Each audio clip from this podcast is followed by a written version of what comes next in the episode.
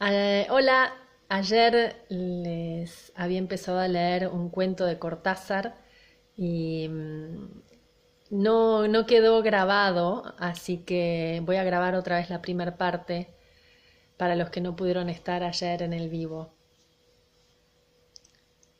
Había empezado a leer la novela unos días antes. La abandonó por negocios urgentes. Volvió a abrirla cuando regresaba en tren a la finca. Se dejaba interesar lentamente por la trama, por el dibujo de los personajes.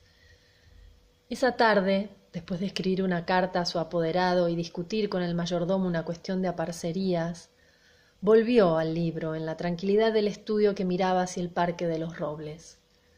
Arrellanado en su sillón favorito, de espaldas a la puerta que le hubiera molestado como una irritante posibilidad de intrusiones, dejó que su mano izquierda acariciara una y otra vez el terciopelo verde y se puso a leer los últimos capítulos.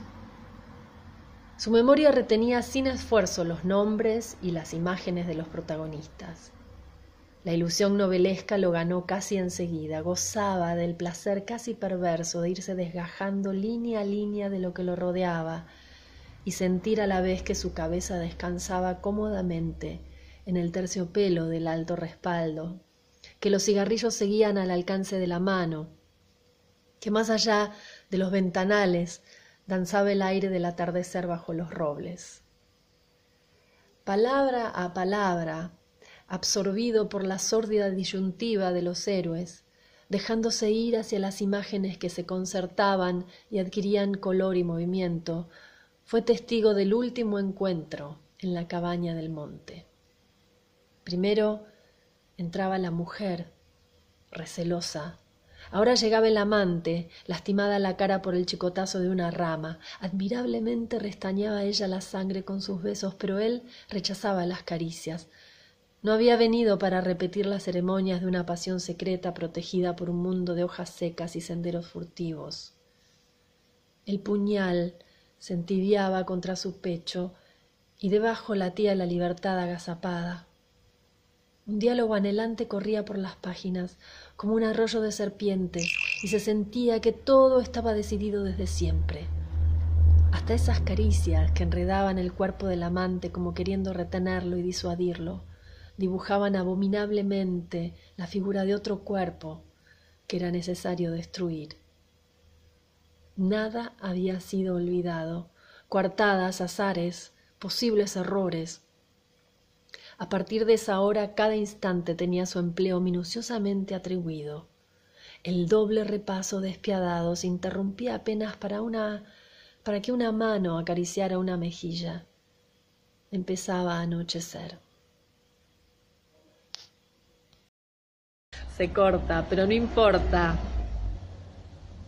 Sigamos. Voy a ir de un poquito más arriba cuando los amantes se están despidiendo después de haber planificado matar a un tercer cuerpo. Sin mirarse ya, atados rígidamente a la tarea que los esperaba, se separaron en la puerta de la cabaña. Ella debía seguir por la senda que iba al norte. Desde la senda opuesta él se volvió un instante para verla correr con el pelo suelto. Corrió a su vez, parapetándose en los árboles y los setos, hasta distinguir en la bruma malva del crepúsculo la alameda que llevaba a la casa. Los perros no debían ladrar, y no ladraron. El mayordomo no estaría a esa hora, y no estaba. Subió los tres peldaños del porche y entró. Desde la sangre galopando en sus oídos le llegaban las palabras de la mujer. Primero una sala azul, después una galería, una escalera alfombrada. En lo alto dos puertas. Nadie en la primera habitación, nadie en la segunda. La puerta del salón y entonces el puñal en la mano, la luz de los ventanales, el alto respaldo de un sillón de terciopelo verde, la cabeza del hombre en el sillón leyendo una novela. Julio Cortázar escribió esta maravilla de cuento. Espero que puedan haber gozado en su totalidad y si no, este cuento se llama La continuidad de los parques, así que lo pueden buscar, está en internet, es de Julio Cortázar y bueno, me gustó compartir esto con ustedes porque es un tema que, siempre me inquietó, esa es el límite que borroso entre la ficción, la realidad, lo que pasa cuando leemos, ¿no es cierto? Esta cuarentena creo que es una, una linda oportunidad para conectarnos con, con la lectura y, y, bueno, si encontramos alguna lectura, algún autor que, que nos que nos modifique que, o que hable de temas que, que nos gustan, está buenísimo. La continuidad de los parques de Julio Cortázar.